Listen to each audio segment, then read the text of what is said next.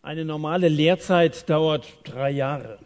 Und dann gehst du raus mit deinem Gesellenbrief oder deiner Qualifikation, gehst in die weite Welt und bist hoffentlich nach diesen drei Jahren in der Lage, das, was du gelernt hast, auch anzuwenden und irgendwie nutzbar zu machen für deine, deine Umwelt. Bei den Jüngern von Jesus ist es genauso gewesen. Die sind drei Jahre in der unmittelbaren Nähe ihres Meisters gewesen, haben viel von Jesus gelernt, bevor dass er sie in die Welt gesandt hat, ihnen den Auftrag gegeben hat, die Botschaft, das Evangelium weiterzusagen. Ähm, ich weiß nicht, wie lange du schon Christ bist. Wer von euch ist schon mindestens drei Jahre lang Christ? Drei Jahre und länger. Oh, schaut mal, das sind sehr viele. Viele von euch sind in der Gemeinde aufgewachsen. Manche von euch kommen schon mindestens drei Jahre zum Satt. Wie lange wirst du wohl auf deiner Schulbank sitzen? Zehn, zwanzig, vielleicht 50 Jahre, ohne dass du wirklich in der Lage bist, das auch anzuwenden, das auch auszuleben, das auch weiterzugeben, was du empfangen hast von Jesus. Das ist Jesus wichtig, dass seine Jünger als Schüler das annehmen, was sie selber begriffen haben und weitergeben. Dazu hat er sie in die Welt gesandt. Und Hannah hat schon gesagt, Petrus ist ein gutes Beispiel dafür, dass bei ihm drei Jahre ausgereicht haben und er dann nach Himmelfahrt und Pfingsten in der Lage war, die Mission, die Jesus ins Leben gerufen hat, fortzuführen. Und ich möchte euch zunächst mal den Text vorlesen, der heute Abend ähm, dran ist. Apostelgeschichte Kapitel 3. Hier vorne sind Bibeln, wer keine dabei hat. Hier sind noch zwei.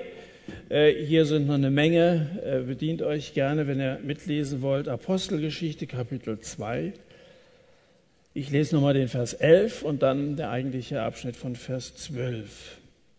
Ich habe letzte Woche, wenn du hier gewesen bist, von einem gelähmten Mann gehört, der an der Pforte des Tempels saß, der gebettelt hat, der dann von Petrus und von Johannes gesund gemacht worden ist. Und ähm, der ist in Vers 11 nochmal erwähnt, während er, also dieser ehemals Gelähmte, den Petrus und den Johannes festhielt, lief das ganze Volk voller Erstaunen zu ihnen zusammen in der Säulenhalle, die Salomonshalle genannt wird. Also eine, eine Riesenmenge von Zuhörern, die sich hier gesammelt haben im Tempel, am Tempel. Und als Petrus es sah, sprach er zum Volk, Männer von Israel, was verwundert ihr euch hierüber oder was seht ihr so gespannt auf uns, als hätten wir aus eigener Kraft oder Frömmigkeit bewirkt, dass der gehen kann? Der Gott Abrahams und Isaaks und Jakobs, der Gott unserer Väter hat seinen Knecht Jesus verherrlicht, den ihr überliefert und vor Pilatus verleugnet habt, als dieser entschieden hatte, ihn loszugeben. Ihr aber habt den Heiligen und Gerechten verleugnet und gebeten, dass euch ein Mörder geschenkt würde, dieser Barabbas. Den Fürsten des Lebens aber, den habt ihr getötet, den Gott aus den Toten auferweckt hat, wovon wir Zeugen sind. Und durch den Glauben an seinen Namen hat sein Name diesen, den ihr seht und kennt, stark gemacht und der durch ihn bewirkte Glaube hat ihm diese vollkommene Gesundheit gegeben vor euch allen. Und jetzt, Brüder, ich weiß, dass ihr in Unwissenheit gehandelt habt, wie auch eure Obersten. Gott aber hat es so erfüllt, was er durch den Mund aller Propheten vorher verkündigt hat, dass sein Christus leiden sollte so tut nun Buße und bekehrt euch, dass eure Sünden ausgetilgt werden, damit Zeiten der Erquickung kommen vom Angesicht des Herrn und er den euch vorausbestimmten Jesus Christus sende. Den muss freilich der Himmel aufnehmen, bis zu den Zeiten der Wiederherstellung aller Dinge, von denen Gott durch den Mund seiner heiligen Propheten von jeher geredet hat. Mose hat schon gesagt, einen Propheten wird euch der Herr, euer Gott, aus euren Brüdern erwecken, gleich mir. Auf ihn sollt ihr hören in allem, was er zu euch reden wird. Es wird aber geschehen, jede Seele, die auf jenen Propheten nicht hören wird, soll aus dem Volk ausgerottet werden. Aber auch alle Propheten von Samuel an und der Reihe nach, so viele geredet haben, haben auch diese Tage verkündigt, ihr seid die Söhne der Propheten und des Bundes, den Gott euren Vätern verordnet hat, als er zu Abraham sprach, und in deinem Namen werden gesegnet werden alle Geschlechter der Erde. Euch zuerst hat Gott seinen Knecht erweckt und ihn gesandt, euch zu segnen, indem er einen jeden von euch von seinen Bosheiten abwendet. Petrus und Johannes haben sich also von Gott gebrauchen lassen, diesen armen, mitleiderregenden Bettler wieder auf die Beine zu stellen, sodass er wieder selbstständig arbeiten und leben konnte. Der Mann hält Petrus und, Johannes für die Wohltäter und daher beide fest während dann in kürzester Zeit eine gaffende Menschenmenge den Tempel füllt. So, Petrus hält erst still, dann aber nicht den Mund, sondern eine improvisierte Predigt. Oder besser müsste man sagen, eine inspirierte Predigt, weil die Leute damals sehr direkt vom Heiligen Geist erfüllt wurden und das redeten, was ja dann sogar Wort Gottes wurde, so dass wir heute hier von diesem Text ausgehen können, das ist von Gott so inspiriert worden hoffe, dass auch Prediger heute diese Leitung durch den Heiligen Geist empfangen, inspiriert sind vom Heiligen Geist und wirklich Worte Gottes und Botschaft Gottes weitergeben. Hoffe, dass das auch hier passiert. Damals jedenfalls hat Gott diese Predigt dazu benutzt, dass 2000 Menschen zum Glauben an Jesus kamen. Das geht aus Kapitel 4, Vers 4 hervor. 2000, also könnt ihr mal, mal sehen, wie viele da zusammen waren. Ob sich da jeder bekehrt hat, kann ich euch nicht sagen, aber mindestens 2000 Leute waren hier. Wenn wir im Satt mal wenn, wenn hier alle Grenzen gesprengt wurden und Leute draußen saßen und so und hinten die Tür offen war, da waren wir vielleicht gerade mal so knapp 1000. Dass ihr nur mal so eine Vorstellung habt, äh, also doppelt so viele äh, sind hier zum Glauben an Jesus gekommen, indem sie das ganz ernsthaft angenommen haben und gesagt haben, ich will mich taufen lassen und mein altes Leben untertauchen, das soll ersaufen und ich möchte dieses neue Leben in Christus führen. Also eine riesige Erweckung und so entstand die Gemeinde durch die zunächst mal beiden ersten Predigten, die Petrus nach Pfingsten gehalten hat. Er beginnt diese Predigt hier, ist ja also die zweite Predigt, Männer von Israel und das definiert für uns zunächst mal die Zielgruppe. An wen wendet sich Petrus hier? Er äh, wendet sich an Israeliten, an jüdische Männer vorwiegend, ähm, so dass sie Petrus verstehen konnten. Er hat sich also auf seine Zielgruppe ein Stück weit eingestellt. Das, das fiel ihm nicht allzu schwer, weil er ja selber aus dieser Kultur kam. Er ist ja selber Jude gewesen und hat also seine eigenen Volksgenossen angesprochen. Und wir auch, wenn wir, so wie Hannah das sagte, auch das Evangelium weitersagen wollen, ähm, sollten uns so ausdrücken, dass die Botschaft verständlich rüberkommt. Also nachvollzogen werden kann von denen, die uns, müssen wir erstmal klar machen, zu wem rede ich überhaupt, was kann ich hier voraussetzen, was kann ich aufgreifen aus seinem Erfahrungshorizont und wie kann ich möglichst verständlich die Botschaft erklären. Äh, Petrus betont in seiner Predigt drei Aspekte, die entscheidend sind, die Botschaft von Jesus betreffend, sehr entscheidend sind. Äh, entscheidend, das Evangelium richtig zu verstehen, aber auch entscheidend, das Evangelium richtig zu verkündigen.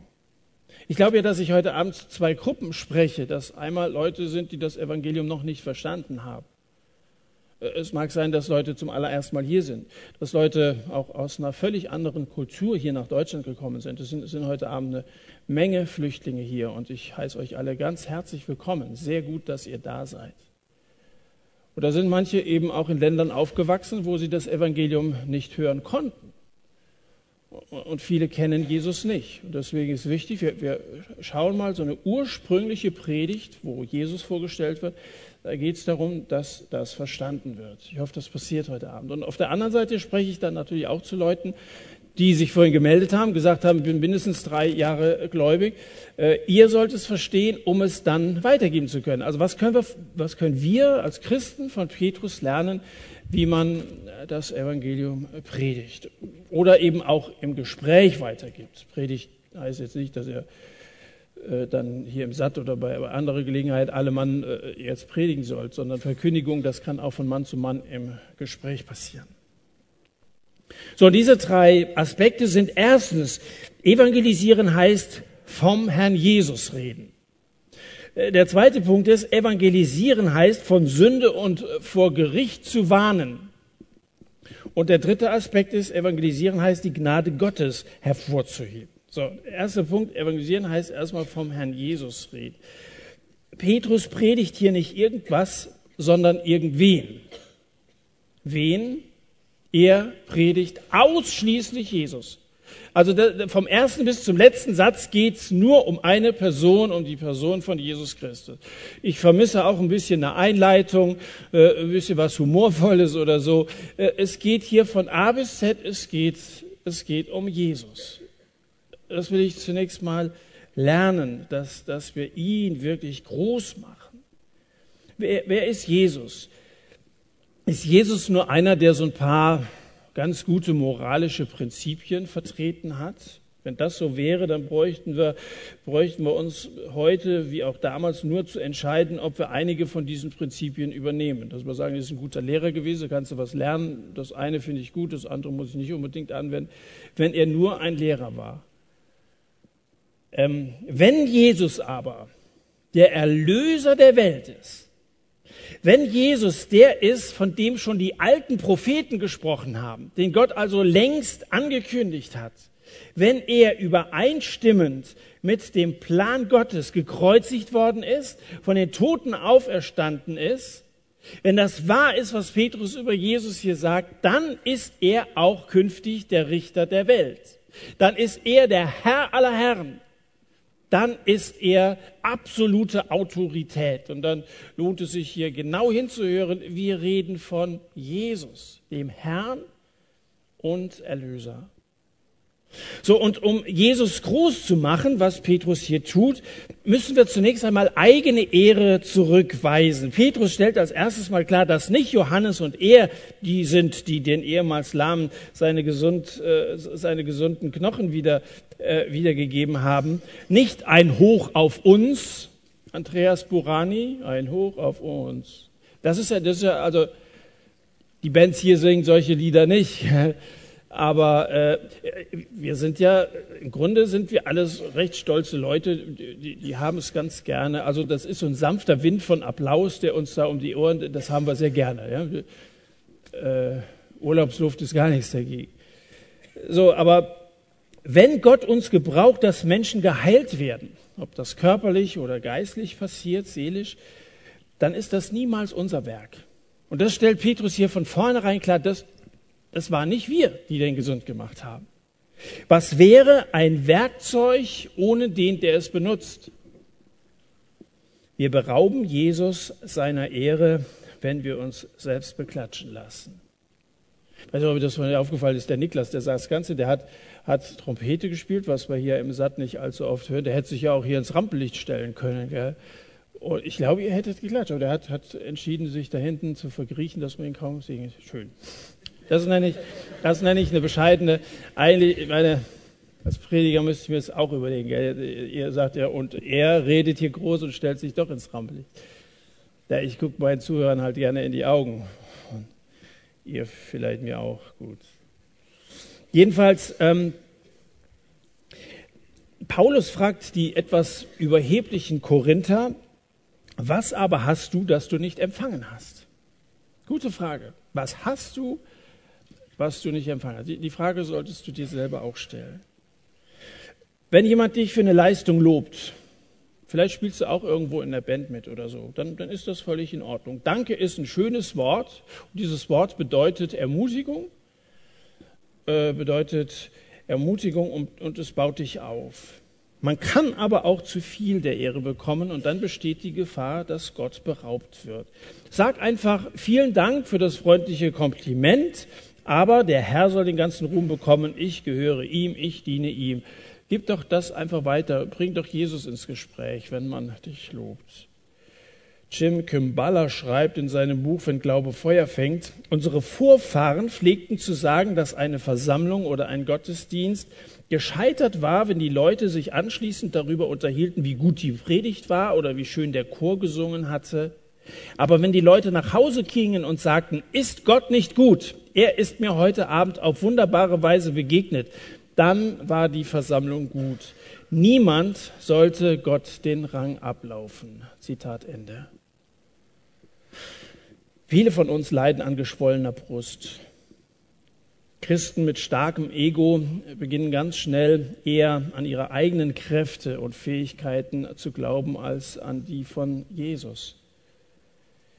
Wir, regieren, wir reagieren oft ganz anders wie John Bunyan, auf den, nachdem er einer großen Menge gepredigt hatte, ein Mann zukam und sagte, Sir, lassen Sie mich der Erste sein, der Ihnen zu dieser wunderbaren Predigt gratuliert. Nein, sagte, Sie sind nicht der Erste.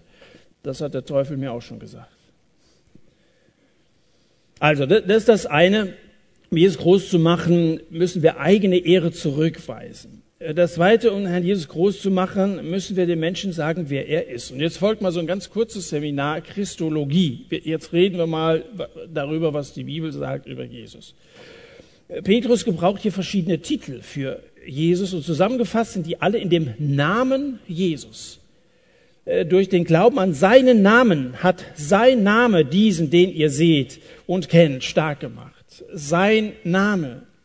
Die Juden hatten große Ehrfurcht vor dem Namen Gottes, so sehr, dass sie sich noch nicht mehr gewagt haben, den überhaupt auszusprechen. Wenn die also bei ihrer Bibellese im Hebräischen an den Namen Gottes Yahweh kamen, haben sie den nicht ausgesprochen und haben stattdessen Adonai gesagt. Adonai heißt Herr. Selbst bei Zitaten des Alten Testamentes im Neuen Testament steht da Adonai, steht, äh, steht Herr auch im Griechischen dann Herr. Und so kommt es, dass in vielen eurer Übersetzungen, äh, wo ursprünglich Yahweh im Alten Testament stand, Herr in Großbuchstaben steht. Also der Name Gottes für die Juden damals hatte etwas sehr, sehr Ehrfurchtserregendes. Der Name Einfach nur der Name stand für Gott. Und deswegen kommt es einer kolossalen Provokation gleich, wenn Petrus von seinem Namen spricht und den mit Jesus identifiziert. Macht also Jesus hier an dieser Stelle Gott gleich. Das, das war wirklich eine Provokation. Und daneben verwendet Petrus unterschiedliche Titel. Er nennt Jesus etwa Knecht Gottes. Das Wort Knecht kommt aus Jesaja 42, auch 52. Und dann geht es in Kapitel 53 weiter. Er, dieser Gottesknecht, war durchbohrt um unserer Vergehen willen. Durchbohrt an den Händen zum Beispiel, um unserer Vergehen, unserer Sünden willen. Zerschlagen um unserer Sünden willen. Die Strafe lag auf ihm zu unserem Frieden und durch seine Striemen ist uns Heilung geworden. Jesus ist der leidende Gottesknecht, wie ihn der Prophet Jesaja schon angekündigt hat. Petrus nennt ihn außerdem den Heiligen und Gerechten in Vers 14. Jesus war ohne Sünde. Heilig heißt ohne Sünde. Gerecht heißt, er hat, er hat nichts Unrechtes getan. Und so konnte Jesus als Stellvertreter für unsere Sünden sterben. Also er selber hatte keine Sünde und hat unsere Sünde am Kreuz getragen. Er wurde Bürger für uns. Hätte er selber gesündigt, hätte er für sein eigenes Verbrechen sterben müssen oder bestraft werden müssen. Aber er war ohne, er war der Heilige und Gerechte. Dann nennt Petrus Jesus weiter den Fürsten des Lebens. Den aber habt ihr getötet, Vers 15. Und Gott hat ihn von den Toten auferweckt. Der Fürst des Lebens. In Fürst steckt das Wort Anfang drin. Fürst heißt Erster, heißt Oberster, heißt Führer. Und das spricht nach meiner Auffassung auch von Auferstehung. 1. Korinther 15 heißt es, nun aber ist Christus aus den Toten auferweckt, der Erstling der Entschlafenen. Er ist der Erste, der das Leben ans Licht gebracht hat. Aus ihm kommt alles. Und als er auferstanden ist, er war der Prototyp aller Auferstandenen und es werden ihm viele nachfolgen. Seine Jünger sind ihm nachgefolgt und sie folgten ihm nicht auf, auf der Erde allein nach, sondern sie folgten ihm nach, als sie dann gestorben sind, zum großen Teil als Märtyrer gestorben sind, in die himmlische Gegenwart. Er ist der Erstling und viele folgen ihm nach. Bist du auch einer, der ihm nachfolgt, diesem Fürsten des Lebens? Und dann spricht Petrus zweimal von Christus. Christus heißt Gesalbter, das, das zeigt seine Königswürde. Christus ist auch gleichbedeutend mit Messias. Dieser erwartete Erlöser, dieser, dieser gesalbte König, der kommen würde, um sein Reich zu errichten, der Erlöser. Und als solcher erfüllt er viele alttestamentliche messianische Prophezeiung. Es ist immer den Juden gesagt worden, es kommt einer, es kommt, er wartet ab, es kommt einer, einer, der größer ist als Mose, der als David, äh, der stammt aus dem Stamm Davids, aber das wird ein König sein, dessen Königtum nie ein Ende haben wird. Und die warteten alle darauf, dass dieser Erlöser kommt, dieser Messias. Und Petrus nennt ihn so, das ist er, das ist der Christus. Und dann erklärt Petrus weiter, dass Jesus auch der Prophet ist, den Mose vorausgesagt hatte das steht in 5. Mose 18, einen Propheten wie mich wird dir der Herr, dein Gott, aus deiner Mitte, aus deinen Brüdern erstehen lassen. Auf ihn sollt ihr hören. Auch wieder so eine Prophezeiung. Also die, die haben alle damals übereinstimmend davon gesprochen, es kommt einer, wartet, es kommt einer. Mose nennt ihn Propheten. Das heißt also ein, ein von Gott Gesandter. Ja, Jesus war Prophet. Völlig übereinstimmend mit dem, was auch Muslime sagen. Jesus war Prophet. Er war der Prophet, auf der auf den sie alle warteten. Und, und so, so wie Mose Mittler war zwischen dem Volk Gottes und, und Gott selber, ist Jesus Mittler. Das stimmt überein mit Mose, ein Propheten gleich mir. Also auch so eine Mittlerfunktion äh, wird dieser Prophet einnehmen. Äh, und zwar nicht irgendeines Bundes, sondern des neuen und entscheidenden Bundes. Und schließlich hat Jesus seinen Ursprung auch in Abraham, so steht es in Vers 25. Also, Petrus hat seinen jüdischen Zuhörern Jesus eindrucksvoll vorgestellt. Jesus, der im Einklang mit den Voraussagen von Gott an Abraham, an Mose, an David, durch Samuel, hier heißt es ja von Samuel anfangend, also Samuel hat hingewiesen auf David, also die großen Gottesmänner, Mose, Abraham, David, äh, sagen alle aus, er ist Gottes Diener, er ist der Heilige und Gerechte. Er ist der Fürst des Lebens. Er ist der Christus, der Prophet und der Segen Abrahams. Die zentrale Person des Evangeliums ist Jesus Christus. So, wir haben gesagt, um, um Jesus groß zu machen, selber zurücktreten. Zweitens, davon reden, wer Jesus ist.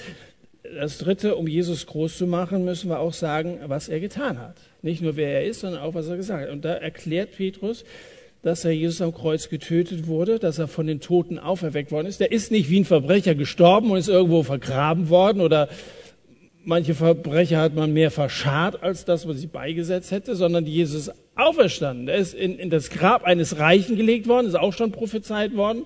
Und dann ist er siegreich nach drei Tagen auferstanden und hat eben hier das Leben ans Licht gebracht, der Erstling der Entschlafenen. Petrus ist er auferstanden. Dann hat er, hat er auch davon gesprochen, Vers 21, dass er in den Himmel aufgestiegen ist und dass er zurückkommen wird. Und jetzt merkst du schon, da sind wir mittendrin in der Geschichte, dass Jesus in den Himmel aufgestiegen ist. Das ist ja nun 40 Tage, nachdem er auferstanden ist, passiert, zur Lebzeit der Apostel. Aber wenn Petrus jetzt sagt, er wird wiederkommen, dann leben wir jetzt in der Zwischenzeit und warten darauf, dass Jesus wiederkommt. Und ich rechne damit, dass Jesus wiederkommt. Hier der Pfarrer von Dillenburg, der Friedhelm Aqua, hat mal irgendwann bei einer Andacht gesagt, gesagt, ich warte jeden Tag darauf, dass Jesus wiederkommt. Wie schön, wenn Christen in dieser Erwartung leben. Zu warten, er kommt, ich rechne damit, ich stelle mich darauf ein, Jesus kommt wieder. Das ist das, was Petrus predigt. Und wenn er wiederkommt, wird er weitere Verheißungen erfüllen, die das Volk Israel betreffen und wird auch über die, die Jesus abgelehnt haben, Gericht halten. Es muss ja damals ein unüberhörbares Auweier durch die Reihen gegangen sein, äh, derer, die Petrus hier zugehört haben. Der Hügel, wo Jesus wenige Wochen vorher gekreuzigt worden ist, der lag ja direkt vor der Stadt Jerusalem. Das war hier in Jerusalem und, und also ein paar hundert Meter weiter war Golgatha. Und etliche, die hier im Tempel zusammen waren, die hatten damals unüberhörbar mitgeschrien, haben gesagt, kreuzige ihn, kreuzige ihn. Vor Pilatus haben sie gestanden, kreuzige ihn, weg mit ihm, wir wollen den nicht. Und jetzt stehen sie hier und hören diese Predigt von Petrus und müssen erfahren, dass er der Heilige und Gerechte war, dass er der Prophet war, dass er der Messias ist, der da gekreuzigt worden ist. Aber sie erfahren auch, dass das alles schon längst durch Gottes Prophet vorausgesagt worden war und dass sein Christus leiden sollte. Das ist der Plan, die Absicht Gottes war, dass er sterben sollte, stellvertretend für uns das Gericht Gottes tragen sollte. Gott hat so gewollt. Der zentrale Gegenstand des Evangeliums ist das Kreuz. Die Person, äh, zentrale Person ist Jesus, der Gegenstand ist das Kreuz. Das Kreuz richtet sich gegen unseren Stolz. Religiöse Menschen sind stolze Menschen weil sie glauben, sie könnten durch ihr religiöses Handeln was dazu beitragen, dass sie vor Gott gut dastehen, dass ihre guten Werke ausreichen würden, bei Gott angenommen zu werden. Das sind stolze, religiöse Menschen sind durchweg stolze Menschen. Aber das Kreuz richtet sich gegen unseren Stolz.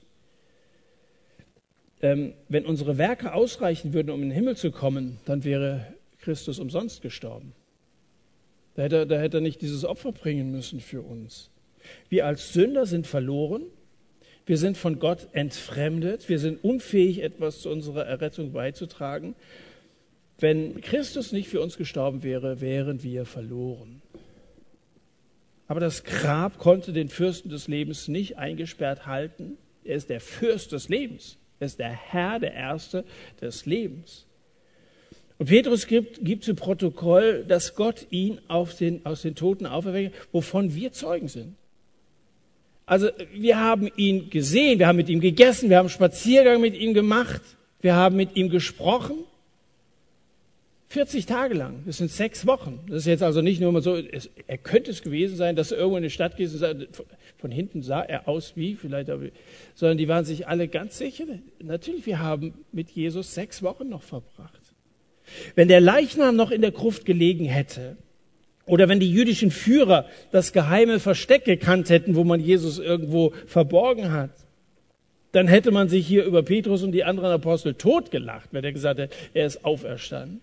Die Tatsache aber, dass Petrus selbstbewusst von der Auferstehung redet und 2000 Menschen an diesem Tag diese Botschaft annehmen, beweist, dass die Auferstehung nicht nur ein Wunschtraum der Apostel war. Die zentrale Tatsache des Evangeliums ist die leibhaftige Auferstehung Jesu von den Toten. Die zentrale Person ist Jesus, zentrale Gegenstand ist das Kreuz, die zentrale Tatsache ist die Auferstehung. Mit ihr steht und fällt alles.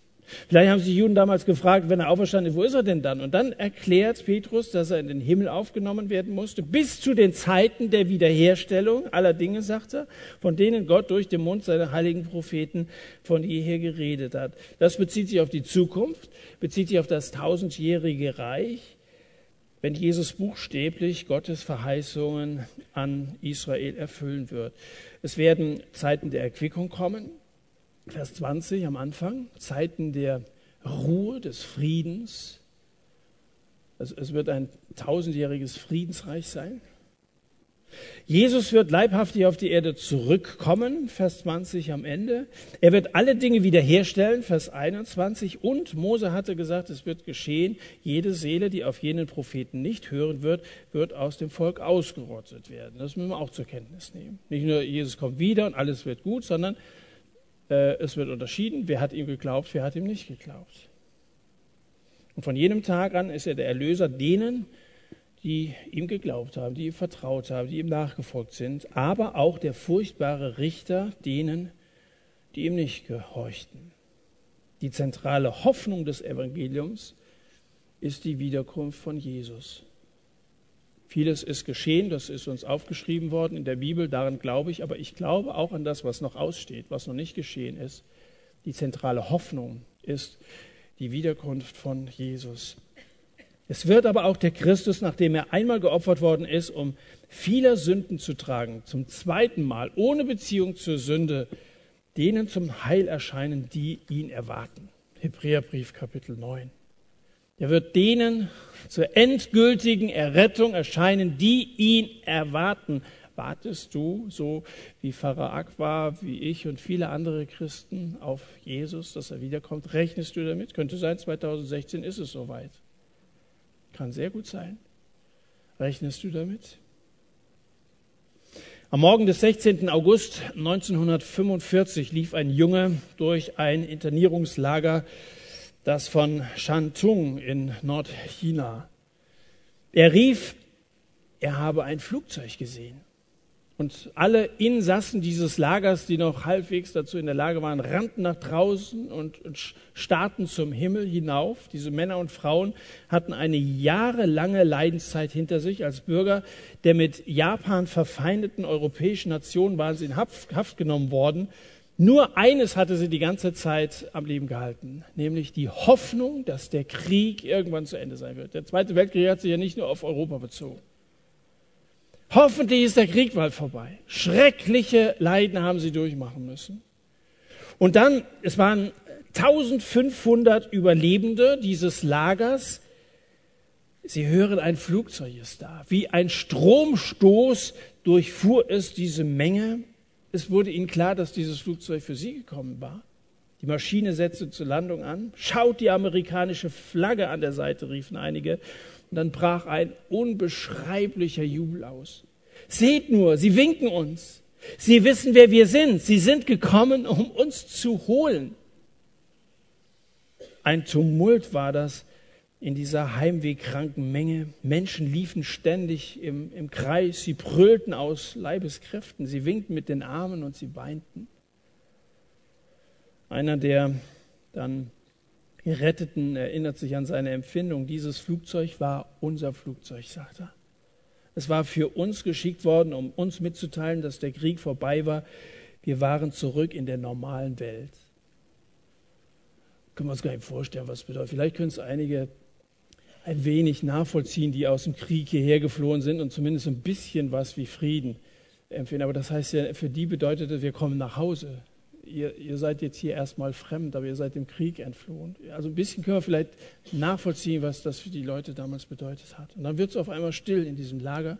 Die Unterseite des Flugzeugs öffnet sich und Männer mit Fallschirmen springen raus. Ihre Retter würden nicht irgendwann kommen, sondern sie befanden sich heute, an diesem Tag in ihrer Mitte.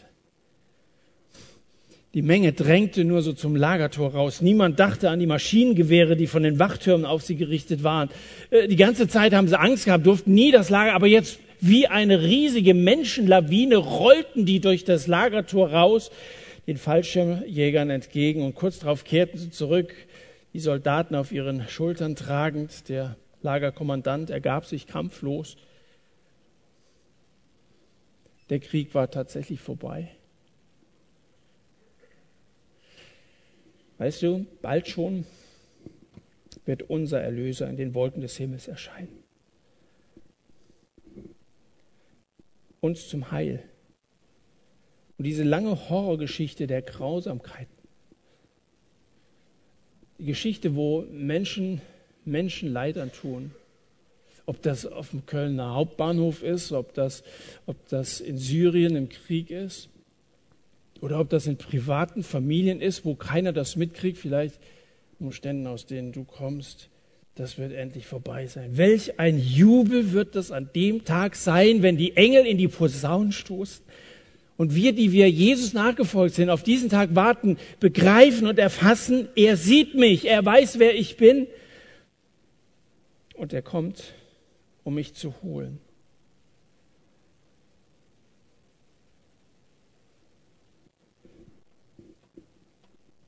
Eine Flut von Menschen wird dem Sohn Gottes entgegengerückt werden. Und mit unbeschreiblicher Freude werden wir erkennen, das ist mein Herr.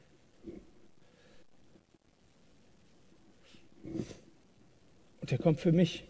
Der kommt nicht irgendwann, das ist jetzt nicht äh, Wiederkunft Jesu und Teil der christlichen Theologie und so mag sein, dass es irgendwann, sondern er kommt heute, jetzt, an diesem Tag. Dann wird es uns klar sein. Und ich frage dich, bist du bereit für diesen Tag der Begegnung mit dem König Jesus, von dem wir eben gesungen haben? Letztlich leicht singen von Jesus, aber wenn wir nicht mit ihm rechnen, dann sind das doch nur Worthülsen. Bist du bereit auf die leibhaftige Begegnung mit ihm? Hast du diese lebendige Hoffnung? Das nicht der Fall ist, dann lade Jesus heute Abend ein, in dein Leben zu kommen. Und so wie seine Wiederkunft Zeiten der Wiederherstellung aller Dinge bringen, wie es in Vers 21 heißt. Es wird alles wiederhergestellt, alles wird gut werden. So wird seine Ankunft in deinem Herzen, heute Abend kann er ankommen in deinem Herzen, dir Zeiten der Erquickung bescheren, wie es in Vers 20 heißt. Jesus wird dich von der Last der Sünde frei machen. Du kannst wieder ein gutes Gewissen haben. Alles, was in deinem Leben an Sünde vorgefallen ist, es ist ausgelöscht, wenn Jesus reinen Tisch gemacht hat in deinem Inneren. Wenn Jesus in dein Leben kommt, dann kann er dich genauso dramatisch verändern, wie er diese Welt bei seinem Kommen verändern wird. Wenn, wenn Jesus kommt, verändert sich alles. Und deswegen hebt Petrus den Namen Jesus hervor. Er erklärt, wer er ist er erklärt, was er tat und er erklärt auch, was er tun wird, wenn er wiederkommt in Macht und Herrlichkeit. Das ist ein Evangelisieren heißt, den Herrn Jesus groß zu machen. Die anderen beiden Punkte sind nicht mehr so lang. Ich, ich will sie aber noch erwähnen, weil, weil Petrus das äh, deutlich macht. Evangelisieren heißt zweitens auch vor Sünde und Gericht zu warnen. Petrus redet von Jesus, den ihr überliefert habt und vor Pilatus äh, verleugnet habt. Das wiederholt er nochmal in Vers 14. Ihr habt den Heiligen und Gerechten verleugnet. Es ist interessant, dass Petrus sowas sagt. Petrus selber hat die Erfahrung gemacht, dass sich Jesus nicht verleugnen lässt, dass Jesus sich nicht leugnen lässt. Er hat es versucht, dreimal sogar, aber Jesus lässt sich nicht wegdiskutieren. Das Evangelium lässt sich nicht wegdiskutieren. Und, und jetzt spricht er von Verleugnen, sagt sozusagen, ich bin nicht besser gewesen als ihr. Und wisst ihr, wenn ich hier vorne zu euch spreche, will ich damit nicht sagen, ich bin besser oder weiß mehr als ihr oder so. Petrus sagt, ihr könnt euch lossagen von Jesus, ihr könnt ihn sogar töten, aber ihr könnt nicht über ihn triumphieren. Denn er ist der Fürst des Lebens.